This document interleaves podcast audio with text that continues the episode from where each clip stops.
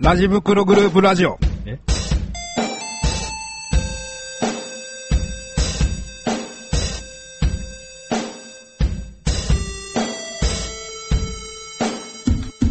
ラジ袋。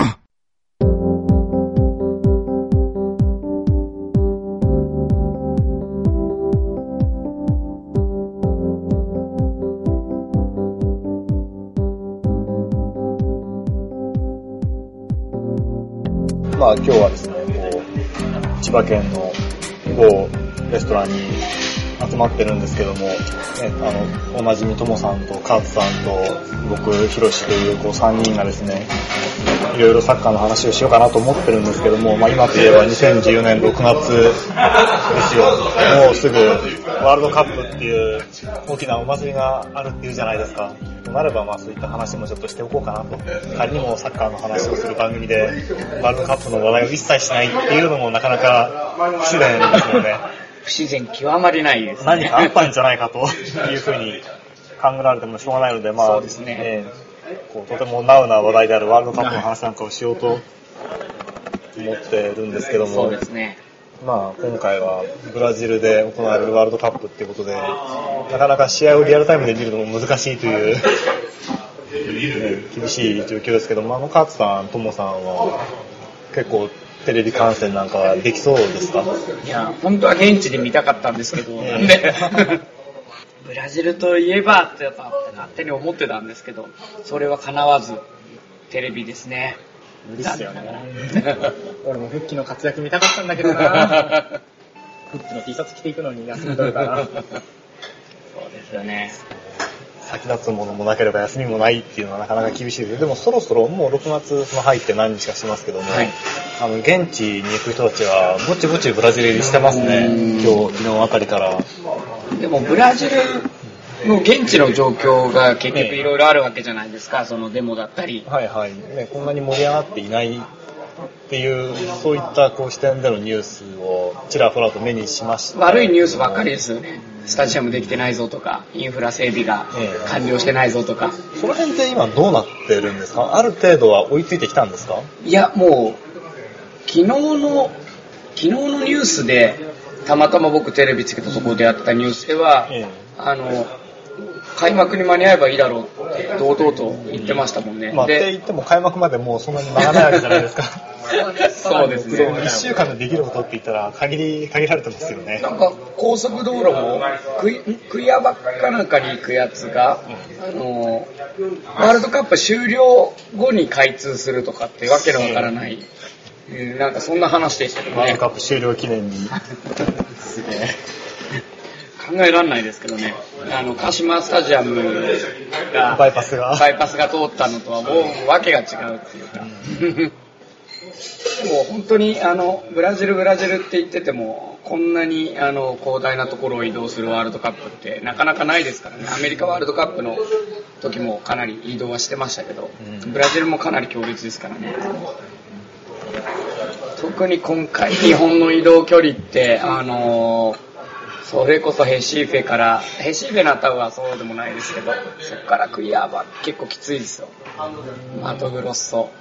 余裕のあるところは、その、移動まで考えて、このグループリーグはじゃあ1位抜けがいいのか2位抜けがいいのかっていったところまで考えてやらないと、そうですね上にはなかなか行きづらいっていう、そういうこう、かね、他の、これまでとはちょっと違った戦略を求められる部分もありますよね。そうですね。でもまあちょっとブラジルのワールドカップっていうのはもう、ブラジル以外は楽々にどこもないと思いますよ。移動半端ないですもん。ブラジルもでもあの国内組が中心っていうわけではやっぱりないですよそうですねそうなってくると地元ブラジルだからといって慣れたもんなのかっていうのはちょっと思うところですね。や、もうタフですよ、彼らは。えー基本的にタフなんでタフですよ。だからもう自分ブラジルにいた時にええ、近い近いって言われて4時間かかりましたからね。バスで。バスで。はい。バスでよ、近い、近いよって言って4時間かかると。もうそれで、もう隣だよって言っても1時間半かかったり。なんでその東京名古屋が近い近いって言われちゃう感じですかバスで。時間だと。はい。大体そうですね、本当郊外に出て、あの、こう、もう100キロぐらいでわーっとバスが飛ばして、っていう感じなんで。うんサンパウロとリオデジャネイロがえーサンパウロ、ヒオデジャネイロが6時間って言われてるんですけど、バスで。だから飛行機だと1時間ちょっとかな。それで、はい。あの、まあ大体の人はバスで行くんですけど、もうブラジル人はもうそれがバス移動が当たり前なんで、ブラジルは世界一だっていう誇ってることの一つですよね。そのバスの路線が世界一だ。充実だ。本当に。高速バス、あの、ホドビアリアっていう、あの、高速バス停があって、そこから、あの、至るところへ、あの、バスが網の目状、網の目のように、あ、もう街もですよ。だこん本当にあの車すれ違えないところにバス通ってるんで、はい。それでもうあの、結局全部統一料金なんで、はい。統一？はい。その、ま、街のその路線バスは統一ですし、長距離バスはその距離に応じてですけど、はい。まあ、あんまり細かくはできないっていうのもあるんでしょうけどね。そうですね。だからそのワールドカップとかで、本当にあの、自分がもし行ったらとかって勝手にこう妄想してたのが、ええじゃあその高速バスで、どこ、あそういう移動があってとかした、ら何時間かかるからっていうとか。はい。そうしたら楽しいだろうなっていう方ですけど、実際にそうした、それをやろうっていうのは、ちょっとわかんないですけど、実際行ったとしても、そういう面白さはありますよね、ブラジル。はい。まあ、なかなかでもね、外国に行ってバスで移動するっていうのは、まあ、その都市間の移動であれば負担は少ないですけども、そうですね近い距離であればあるほど不安ですよね。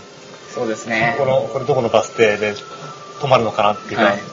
もう全然バス停の名前わかんないよみたいな、そういうのはありますけれども、地元は知ってますけどね、みんな地元の人は分かっても。そういう意味では移動っていうところでは、あの、ど、もう本当に、どのチームに有利っていうことがほとんどないんじゃないかなって感じてますね。まあ、その地元だからブラジル代表は唯一その、まあ、有利というよりはディスアドバンテージがないっていうそうですね。話ではありますけども一方でやっぱりその、まあ、さっきも言いましたけども、えー逆風が吹いてるっていうのもありますよねその現地でこう、まあ、実際始まったらわからないですけども、現状としてはそのワールドカップどころじゃないんじゃないの？っていううん。でそういう声がある中でこれまでのようにその血のりをこう100%活かせる状況なのかどうかっていう政治的なものもあるので、あの、前のルーラ大統領だったら、あの、そういうデモが起こった時に強烈なリーダーシップを発揮して、あの、今こ、今そんなに騒いでる時じゃないと。あの、国を挙げて、あの、ブラジルが前へ進むために、セルソン・ブラジレイラを応援するんだって言って、それでもう乗ってきたんでしょうけど、今やっぱりその政治的背景があるんで、ちょっとその今リーダーシップ、まあかけると言ったら失礼ですけど、前任がすごすぎたんで、あの本当に前も話しましたけど、リオオリ、もうヒオデジャネイロのオリンピックを招致した時のスピーチといい、いちょっとそういう意味ではあの苦しいのかもしれませんけど、まあそこで選手たちが多分まあその直前になってそういうメッセージをあの発信するんじゃないかなと思うんですよね。あの今はこう揉めてる時じゃない。あのこれからブラジルが発展するためにあのサッカーあのブラジル代表をみんなで応援しようじゃないかしてくれよ。そういうようなあの盛り上げ方を選手たちも監督も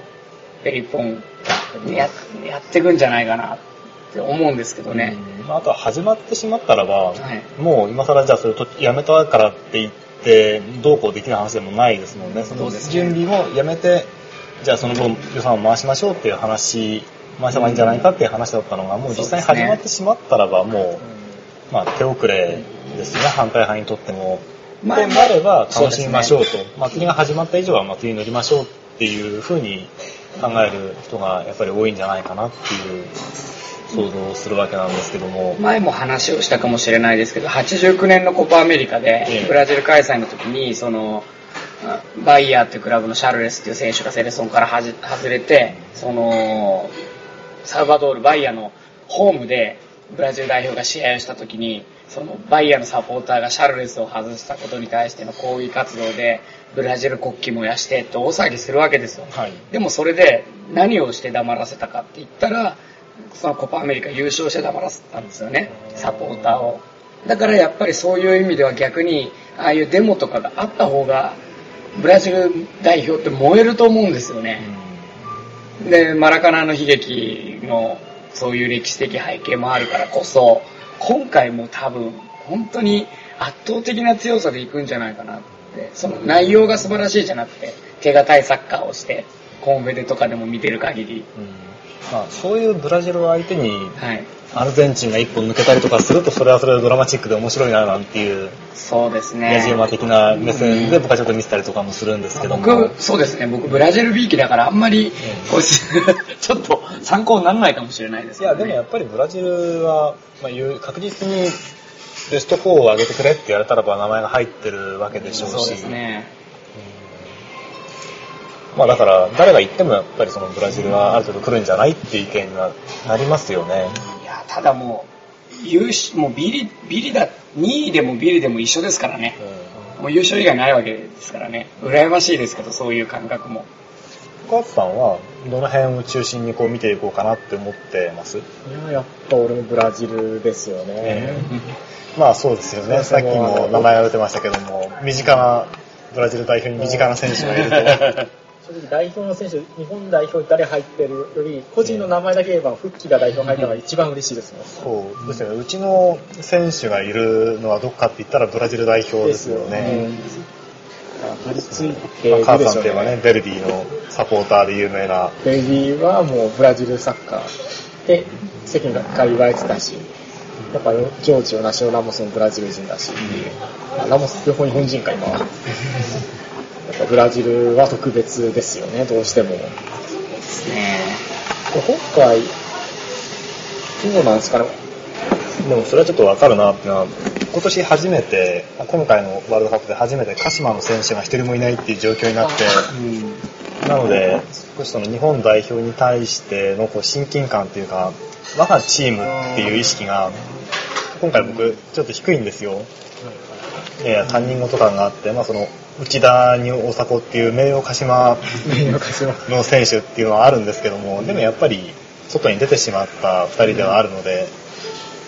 やっぱ外に出ると違いますか？うん、あああくまでその僕の見方がその鹿島をサッカーを見るけどもでもやっぱり鹿島を見てるっていう鹿島をまあ応援してるっていうそういう立ち位置が結構ある強くあるのでそれからするとやっぱりその他人の代表感っていうのはどうしてもありますね。これはでも、あの、だいぶ、あの、ワールドスタンダードになってきたのかなって気がしますよねで。しかも二重にあるのが、はいそれであっても J リーグの選手が大半を占めていれば、はいそのまあ鹿島のいる J リーグの人たちを応援しようっていう風になるんだけども海外組が半分以上っていう状況になるとこうなおさら距離が遠くなってしまうっていうストレートに言うと、ねブラジル人も同じ感覚ですよ。自分のその応援してるクラブから選ばれてないと、まあさっきのシャルレスの話もそうですけど、それでもセレソンはセレソンだからっていう、もうナショナリズムで応援するっていう。だから僕らもや、まあ、正直なところそういうのはあるのかなあの、個人的にはやっぱり、まあもう、内田篤人はもう離れてから結構経つじゃないですか。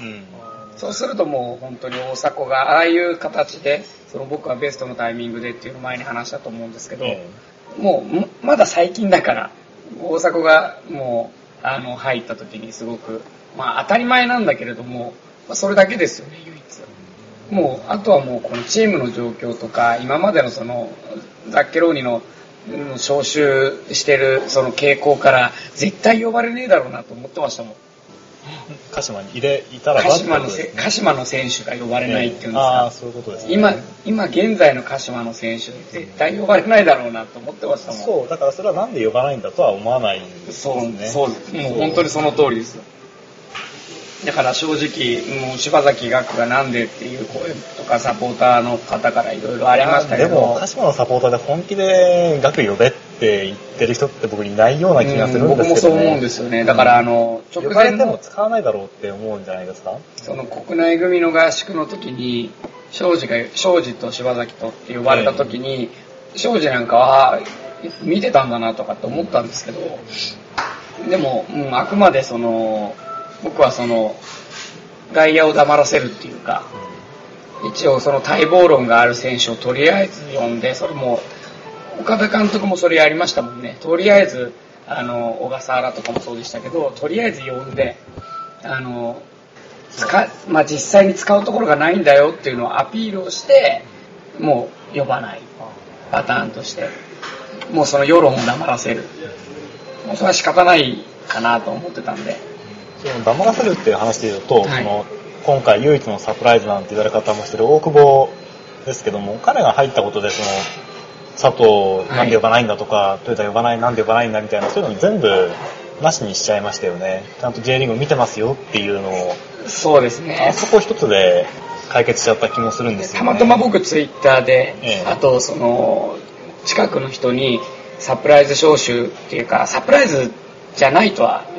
あのザッケロン言ってましたけど、ええ中ででも僕も大久保ってはっきりああのずっと言っててそれ当てたのちょっと嬉しかったんですけど。トモさんはなんで大久保だと思ったんですか？ま、ずあの1枠っていうことでその必ず1枠はそのサプライズあるなと思った中でその一つの枠に何で何を当てはめるかって言ったらジョーカー攻撃のジョーカーだなそれと攻撃のジョーカーである以上複数のポジションをこなせる選手。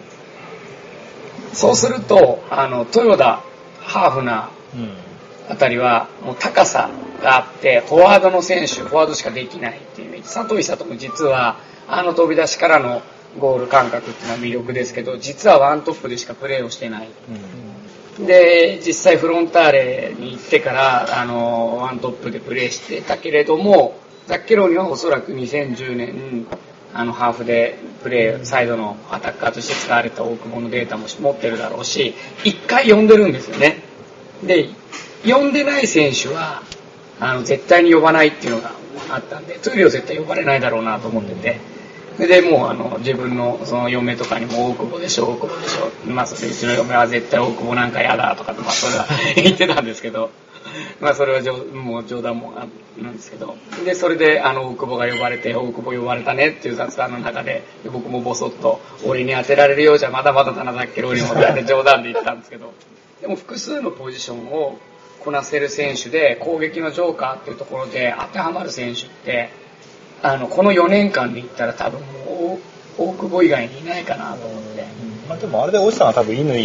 あたりなんでしょうね。そうですね乾。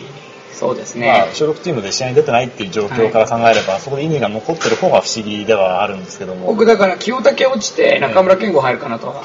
もしかしたらとはちょっと思ってましたけど。セットで。そうですね。でも結局あの予備登録の方にしか入ってなかったですけどね。清武ちょっとあんまりいい印象がなかったんで。はい。この前の試合も視野が狭いというか、中に中に行こうとする傾向強すぎるなと印象を受けたんですけど、確かにあんまり良くなかったですよね。良くなかったっていうかチームのやりたいことにフィットしてないのかなっていうか。あんまり代表の試合見てて清武がこうピタッとはまったっていうところ見たことないくらいの印象ですけどね。だからもう柿谷大迫とかって誰がどうでも絶対あの2人は呼ばれるだろうとかって思っててまあそのどちらかって言ったらそのポストができる大迫とまああのドリブルっていうまあ裏へっていうあの柿谷とでやっぱりそのジョーカーってなると違ったタイプのフォワードと複数そのポジションこなせるってなるとってまあしつこいですけどと出てくるの？が大が、久保しかいないんですよね。だから、あのー多分ですけど、鹿島時代の、あのーオリベーラ、オリベーラの時ですね。オリベーラの時にコオロキを見てたら、コオロキだったかもしれないなと思ったんですよ。あの、今は結局ワントップしかやってないですけど、あのーサイドのアタッカーやってたりアウトサイドやってましたねはいあ、ジョルジョルジがサイドで使ったんですよね。そうだ。それで、あの、オリベラ時代も確かそのチーム事情でサイドサイドやった時もありまよしたけど、でもどちらかって言ったら大阪をサイドにしてたりもしたんですよね。うんしてましたね。コオロキはもしかしたらってちょっと思ってましたけど、でもワントップしかないからとか、あとはなんかちょっと心のどっかで、なんか許せないところもあり、呼ばれたら暴れると思ってたんですけど、まあ呼ばれなくてよかった。それは個人的な感情ですけど、はい。呼ばれるわけないですかね。あんま、結果っていうか、なんていうか、まあ、はいすごく印象論ですけども、今の環境で満足してる感じがするので、そういうガツガツした部分のない選手っていうのが、果たしてその代表のフォワードっていうところにうまくはまってるのかというふうには思いますね。俗に言うハングリーさにかけるっていうか、だから、あの、僕、お涙ちょうだいが嫌なんですよ。えあの、亡き父のためにみたいな大久保が、そうやってこう今言われてますけど、本人多分それ一番言われたくないと思うんですよね。えまあ、何が嫌だっていうのは、そういう分かりやすい話を持ってきて煽り立てるメディアが嫌だっていう話ですからね。それよりも単純に本当に自分個人として誰々のためにとかっていうよりも選手としてワールドカップに行きたいっていう純粋なところをこうピックアップしてそこで頑張ってる選手がやっぱり選ばれてほしいなっていうのはやっぱり感じるんで、ジョホールバルの時にイランと当たったじゃないですか。で、元イラン代表の選手が日本に仕事してるやつがいたんですよ、千葉に。えで、あの、国内リーグで得点王も取ったのかな。で、当時36、7だったのかな。その選手が、あの、要は、ジョホールバルで日本とやるときに向こうの大統領から、スタあの、お前日本にいるんだったらなんか情報知ってるだろうって、帰国要請があったっていうはい笑い話があって、本当なんですけど、えはい。でももうその、大統領からってとこはまたすごいんですけど、はい。で、まあ、それに近いものなのかなと思ったり、まあでも日本だったらちょっとそこは失笑を買うところもあるんですけどね。まあ、よく言えば冷静な部分がそう思わせるんですよね。そうですね。だからまあ、分かりきってるだけに、その、もう大きな何かをやるっていうか、何か変更するとかっていうことはざっけろにないと思うんですけど、あとは本当は、あの、すあの、ファイブバックみたいな逃げ方をした時があったじゃないですか。あの、アジアカップの韓国戦かなんかでリードして、イノハ入れて、5バックで逃げようとしたらライン下がっちゃって逆に押し込まれて失点してえ、え PK まで行ったっていうのがあったと思うんですけど、そういう逃げ切りを図るんだったら山下、あのセレッソの山下みたいな、あの対人に強い選手、うん。で、まあ、あの、多分、それは、あの、世論がトゥーリオに求めたことも含めて、そういう選手っていうのは、必要だったかなとかっていうのは、僕、個人的には思ってましたけど、うん結局、まあ、イノハに信頼、イノハを信頼してるんでしょうね、そこは。でもやっぱりそれはその、ワールドクラスの相手からこう守りきるってことができると考えるのがまず、そういうふうには考えてないんじゃないかと思うんですけども、いや、守らないといけないんですよ。そういう。山下にしても、まあそのはい個人の問題ではないにしても、その甲州高大ってやった時に、コテンパンにやられてるわけじゃないですか。一人、その強い、一人に強い選手を入れたからといって、やはり守れるものではないと。うんあれば、その逃げ切りの策のためにこう一人入れるっていうのはやっぱバランスが悪かったんじゃないですかまあ、それはザッケローニに聞かなきゃわからないですけど、まあ、守備の国の出身の監督ですからね、そこら辺文化が違うからわからないですけど、僕はその5バックっていう戦術、そういう戦術を見たからこそ、そういう選手は呼ばないのかなっていうことがあったんですよね。だから、あと、まあ、あの僕ツイッターでもその試合見ながら言ってたんですけど、じゃあ343って実際にやるのかなって、あれだけ343、343って言われて、いつの間にかなかったことになってるじゃないですか。じゃあ343どういう時に使うのって言ったら、例えばグループリーグで、あの、最終戦でコロンビアに、あの、1点リードされて引き分けないと、グループリーグ突破できないっていうことになって、じゃあその1点を取りに行く時の策が何なの？ってなった時に343やるのかとか、そういうなんか戦術オタクみたいな監督だからこそ、それに当てはまる選手を招集してるかなっていう、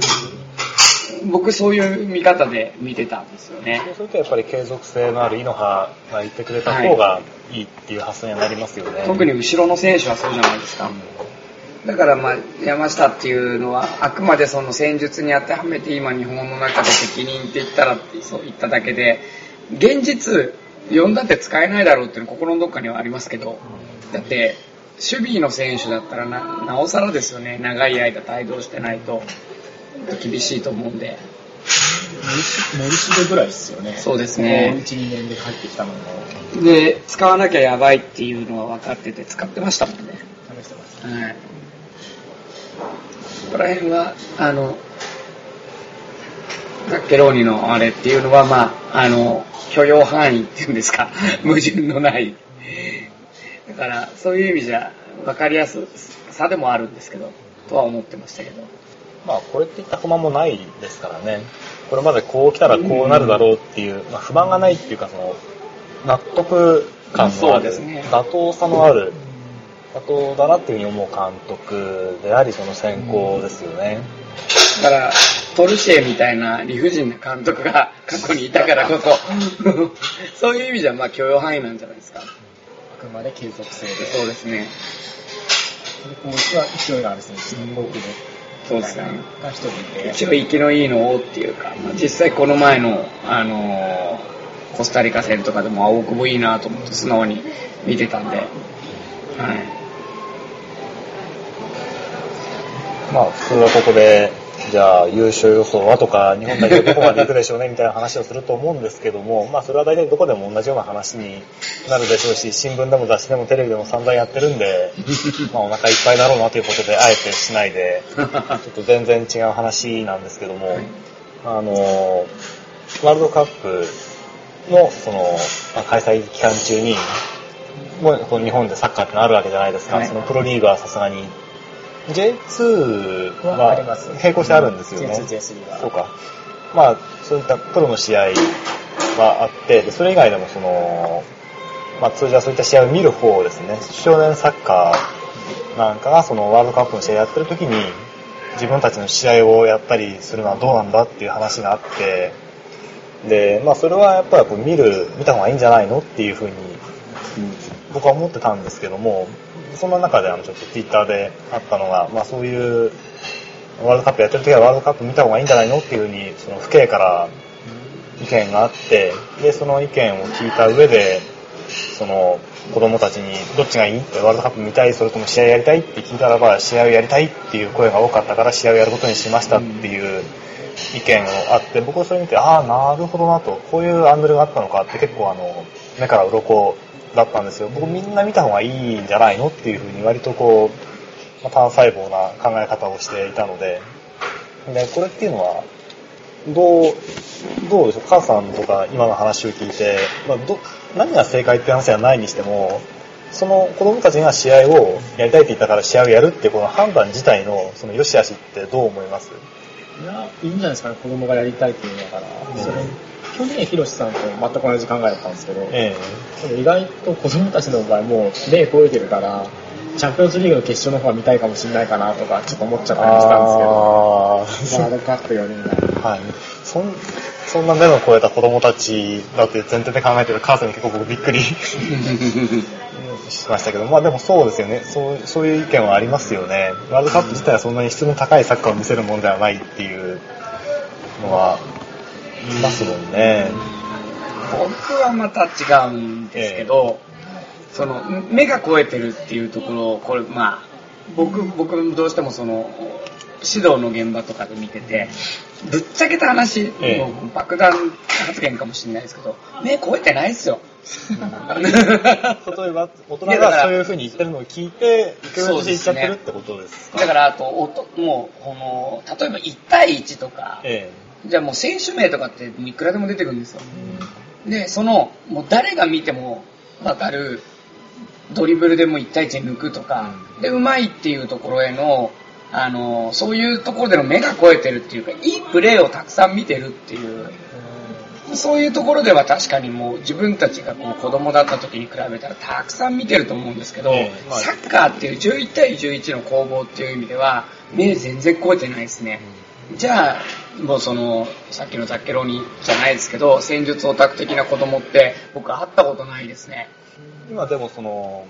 若年若年代っていうかその若いうちから、まあ、本来はその個人のスキルっていうものを伸ばした方がいい時期にその戦術戦術っていう風に監督がその勝つためのサッカーをやらせたりっていうことに関してそれは違うんじゃないのっていう意見がうん聞かれるぐらいなんだからその子供たちもそれは、そういうあの、あるんじゃないかと思うんですけど。それ多分別の機会にカズさんも交えて話した方がいいと思うんですけど、宿題ですね。あの、どうなんですかね、その、僕、指導の現場でははい、別にその個人を伸ばすっていうか、そういうことにフォーカスしてやるのは全然構わないと思うんですけど、え。その指導者がそれをやることがダメだとかっていうのが、まあ一概に、あの、イコールではなくて、サッカーが好きな子って、プラスアルファでどんどん考えていくわけじゃないですか。普段のチームでは練習で、こう、あの、基本的なことを学んでても、結局そのチームから離れて、サッカーから離れて、まあ離れてないんだな。その、外では、じゃあ11対11でどういう選手がいる？ディフェンスは何枚で、中盤が何枚で、フォワードが何枚で、こうしたらこうだよね、どこどこのチームはこういう風にやってたよねって考える子って全然いないんですよね。言われたことしかやらないから。えうん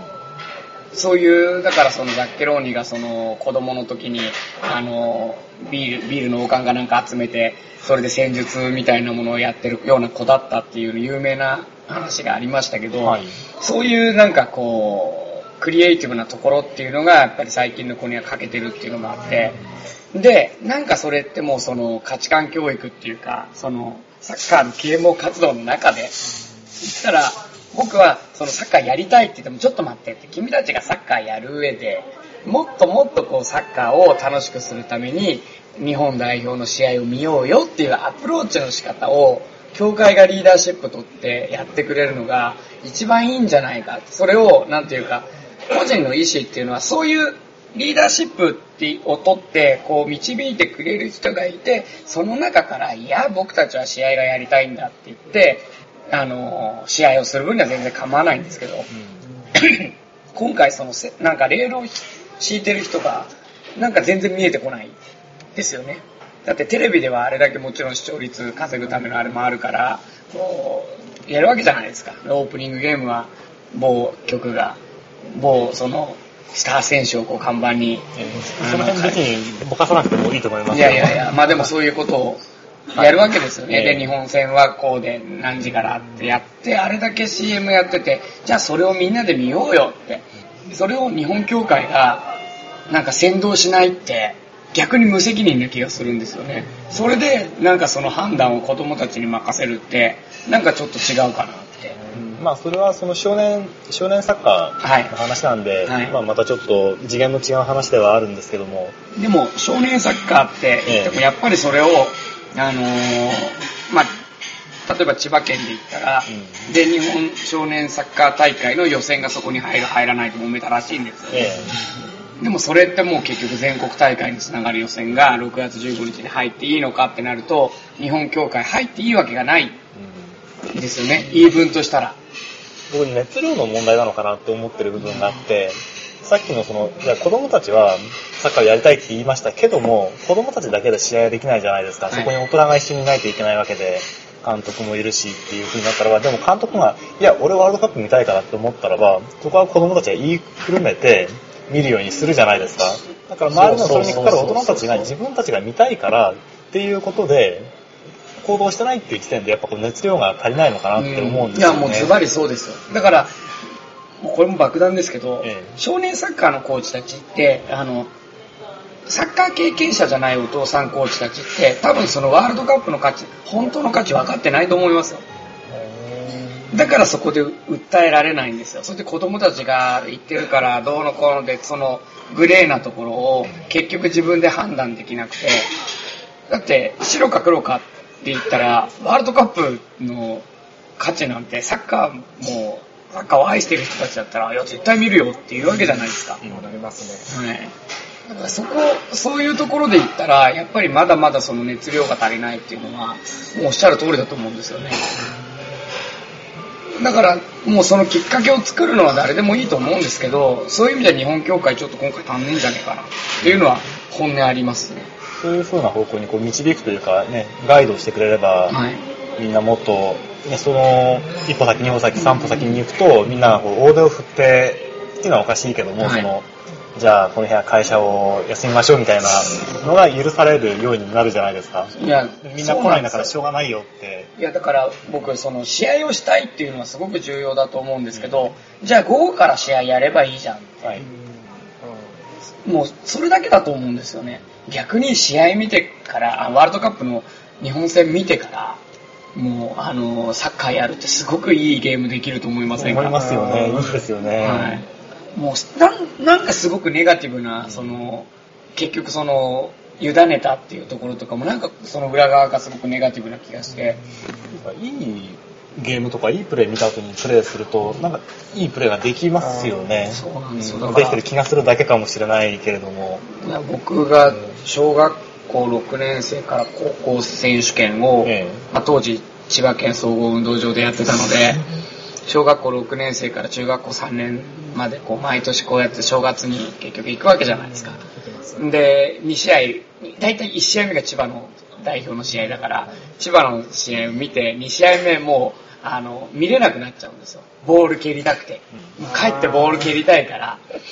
もうそういうなんか試合を見てこう影響された状態でもう自然とああ早く帰ってボール蹴りたいなって。その気持ちっていうのが子供たちに今一番必要なことでなんかその試合したいって僕コーチが言わせてる気がして嫌なんですよね逆に。あー確かにそれも、ね、その子供たちに聞いてみたけどもって言った時にどういう風な聞き方をするかで答えをある程度誘導することってのはできますしね、どう聞いたんだろうなっていう。普段パワハね。パワハラまがいの指導してるコーチは、あの絶対そう誘導しますもん。だってどっちを選ぶって言って眉間にしわ寄せて子供たちに選んだら子供たち絶対試合しますって言いますよ。あとそれが例えば64で試合やりたい子が6割で多かった場合っていうのはじゃあその4割の子をもう一緒に試合に連れてっていいのかっていうのも、うんそうあのうちありますよね。だから僕はあの多数決に逃げる人大嫌いなんですよ。だって楽じゃないですか。意見が分かれたら多数決で決めればいいってすっごい安易で。話もう話をその少数まあそれって小学校の学級会の中でもやってるわけですよ。少数意見がなぜ大事なのかって言っててもそんなこと誰ももう学んでないっていうか強いものに巻かれる日本人なんですけどそこは。うん。だからその64の話がまさにそうですよね。64でも6の6と4って試合でだから11人中6人と5人で6人が試合試合をやりたいって言って5人はやりたくないって言ってその状態で試合していいゲームできんのかなって。まあそうですよね。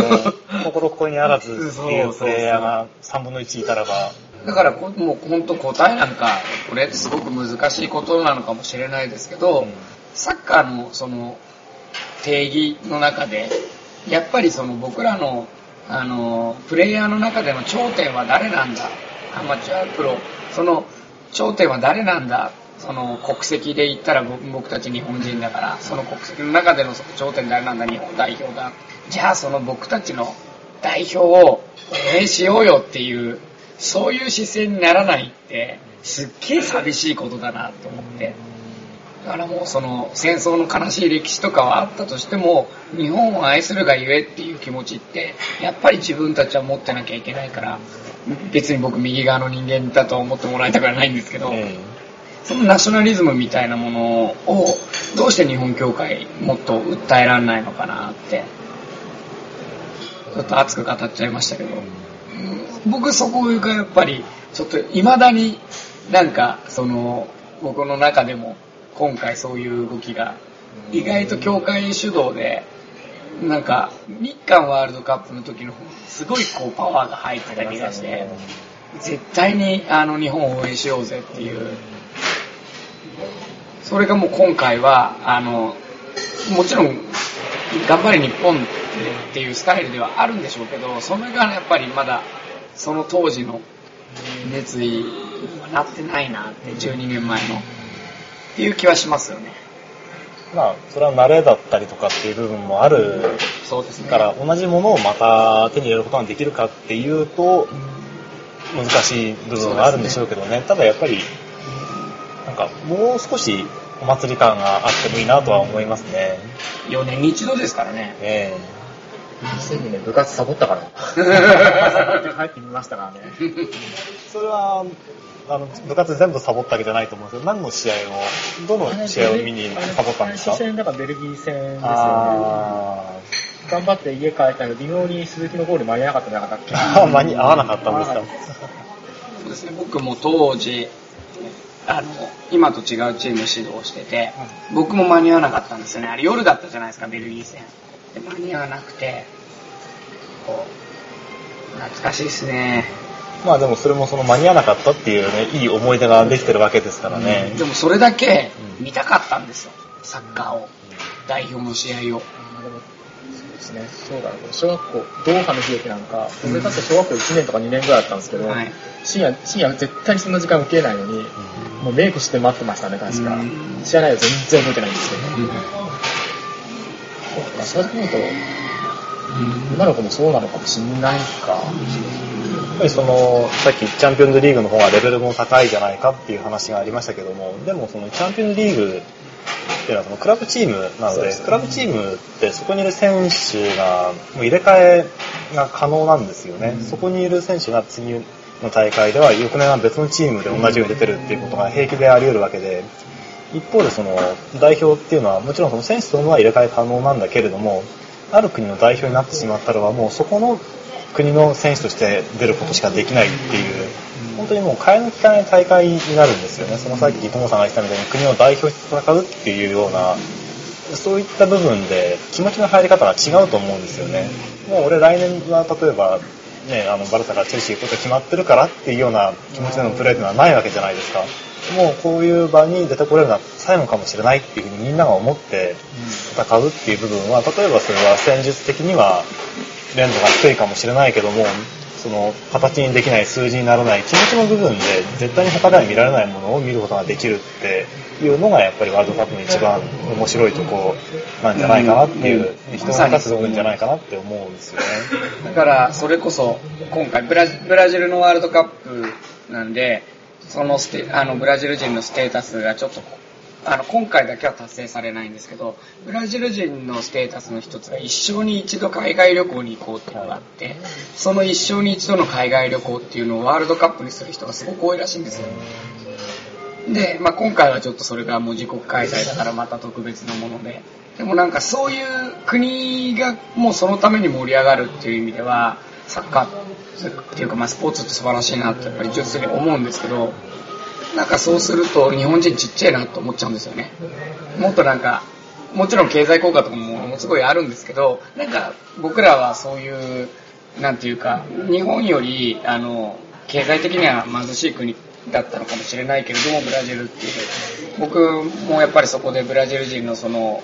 なんていうか、ステータスみたいなもので海外旅行に行くんだ、必ずって。そういう、まあライフタ、ライフスタイルも含めて、羨ましいなとか思ったんですけど、日本人ってどうしても、もう右に習えだったり、もう自分の意見がちょっとこうグレーになったりとかそういうところがあって、だから今回もそういうワールドカップってこんなにってもうその答えって実は出てるのに、すごくわざわざなんかこう砂かけてんじゃねえかなって思ってるところがあって。うん。まあ、例えばその野球、国民的スポーツナンバーワンって言ったら野球じゃないですか、未だに。うん。まあ、それは異論があるかもしれないですけども、うんまあ、それはは、並び立つもう一つ何かって言ったらば野球であると。そうでそれで、まあ、とかその、ワールドベースボールクラシックみたいな世界大会があったりとかしても、でもそこで、じゃあもうぜひとも、こう、仕事を辞めてでも行こうみたいな話っていうのは一切ないように見えると、はい。外野からですけども、はい。っていうのを見ると、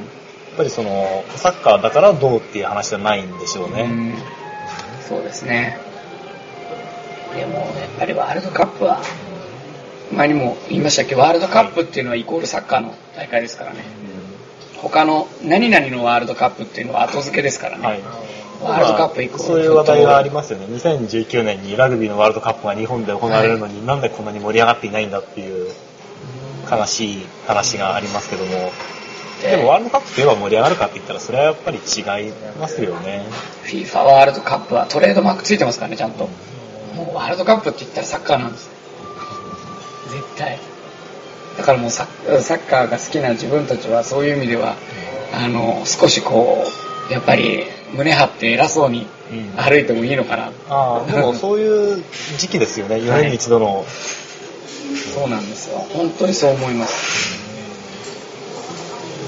そうですね。まあなので、この時期にこういつもあんまり見てないような人がこうにわか的な感じの物言いをしたりとかするかもしれないけども、そういう時になんか感じの悪いやり取りにならないように、ね、あの、応用に、あ、この人もいつもサッカー見てないけども、今興味を持ってくれてるんだったらばっていうような感じで、そうですねあの、サッカーファンとしては、ね、また他にもっとそれをきっかけに、お前にわかだろうって論破するようなことはなしにして、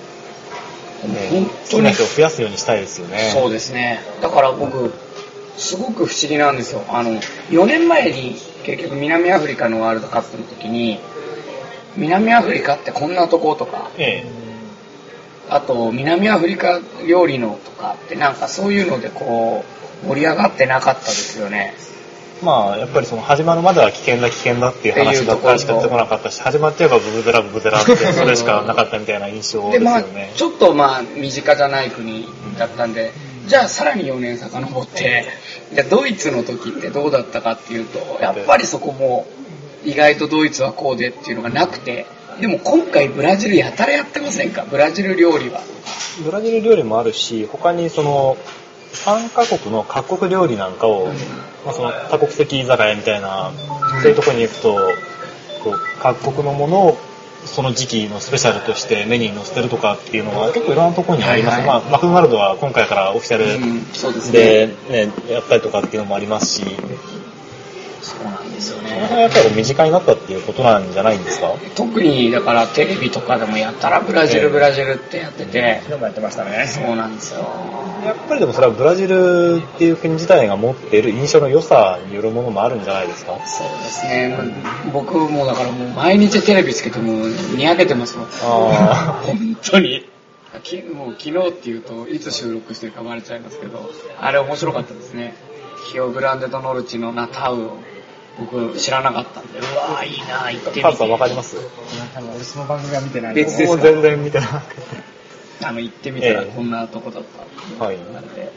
2週続けてブラジルで。ええ。まあ多分あの、み今聞いてる人も何それって思ってるかもしれない。けど、もう少し説明していただいていいですか？いや、もう単純にあの、え最近多いじゃないですか、海外に出てって、まあその国を紹介するみたいな。ええそれでまあブラジル紹介されてて。で、まあ多分抱き合わせって言ったらあれですけど、そのナタウっていうその第2戦のギリシャ戦が行われる街はい。があって、まあヒオグランデとノルチっていう州の、えー州とええナタ,、ナタウっていうのがあのナタウって、あの、ナタルっていう風に今報道されてますけど、ポルトガル語読みだとナタウって言うんですけど、あの、クリスマスって意味なんですよね。そういう街なんですけど。で、その、おナタウが、まあ、紹介されてたんですよ。まあ、リオデジャネイロだったり、でまあ、ヒオデジャネイロって、まあ、ポルトガルだと発音ですけど、ヒオデジャネイロだったり、サンパウロっていうのはやっぱり、どうしても有名なんで、うんそれとイグアスの滝だったりとか、そういうとこは有名じゃないですか。そんな中でナタウが紹介されてて、砂丘があってバギーで走ってったりとか、で、川みたいなところがあって、はい向こう、あの、遠回りするとかなり時間がかかるんで、いかだに車を乗せて渡すとか、そういうのやってたんですよ。その絵が非常にグッすっときますね。ごい面白くて、ええうわ、ナタウ行きてーとか思って、はい。でも自分の車はちょっとそれ心配ですよね。いか、いかが乗せるんだって。まあその、バギーのツアーみたいな。えなんか面白いなそれはちょっと魅力的ですね。はいでそういう、どうしても僕はその、ブラブラジルでもそええ。の都会って言われてるようなサンパウロ旅番組で扱うようなところじゃないのが、今ここで出てくるのはワールドカップでブラジルでっていう。しかもだってギリシャ戦のかの、ええそのスタジアムがあるのがナタウだから、いろんなどこからピックアップしてもいい中で、い。そこになった理由っていうのが、ワールドカップのおかげであると。で、そのヒオグランデのノルチのその州知事がでわざわざこう出てきて、ええ。ぜひあそこに行ってくれって言って早急にを紹介してたりして、あすっげえ面白いなと思って。もう、そんなんでこう、ブラジルにこう、まあ縁があるあった自分としては、ええ。こうもう鼻が伸びて、こうニコニコニコニコしながら、こうやって今もこう鼻伸びっぱなしで語ってるんですけど、で、ワールドカップをこう向こうに見に行った人は、そういうなんかプラスアルファの観光もできたらもう最高ですよね。あの、ヘシーフェってその初戦の行われるところはあまりいいところではないですけど、あの、あと、あの、グループリーグの 3, 3試合目のクイアバってところは、はいまあその、某旅行会社の話だと、あの、半年ぐらい前の時点で、ホテルが30部屋ぐらいしかまだ確保できてないとかっていう話だったんで、で、ホテルもそんなに数がないから、じゃあ実際に日本人がツアーできて、じゃあさばけるのかっていう不安な話とかっていうのもちょっと、あの、聞いたりしたんで、あ、そんなこともあるんだなぁなんて思ってたんですけど、サンパウロとかリオデジャネイロとかだったら全然平気なんですよ。だけどやっぱりそういうところだともうさばききれなかったり地方都市になるとどうしても、はいねキャパの問題出ますよね。はい。そういうのとかも含めて、いろんな街がああるんで、日本の23倍の国土の国ですからね。はい。本当にそうなんですよワールドカップだけじゃなくてブラジルっていう国で戦ってこう頂点に行くっていうことがそのワールドカップっていう大会で行きたくなってきたな まだ間に合うんじゃないですか？明日辞表を持って会社に行って。頑張ってくださいよ。いや、多分これが現実の話、意外と、観光ビザも、観光ビザ必要なんだよ、ブラジル。ええ、あ、そうか。ビザ必要なんですよ。ビザなしで入国できる。ってことは密入国ですね。いや、あの、あれですよ。ビザのいらないアルゼンチンに行って、アルゼンチンで、あの、ハンをしてもらって入国するから。裏技で。なんていうね、お得情報も飛び出したところで、まあ、ただそういう、熱っぽか熱が入っちゃうしたり。そういう無鉄砲の楽しみ方もあるし、頑張ってテレビで見るっていうのもありますしね、せっかくのこのワールドカップシーズンなのでみんな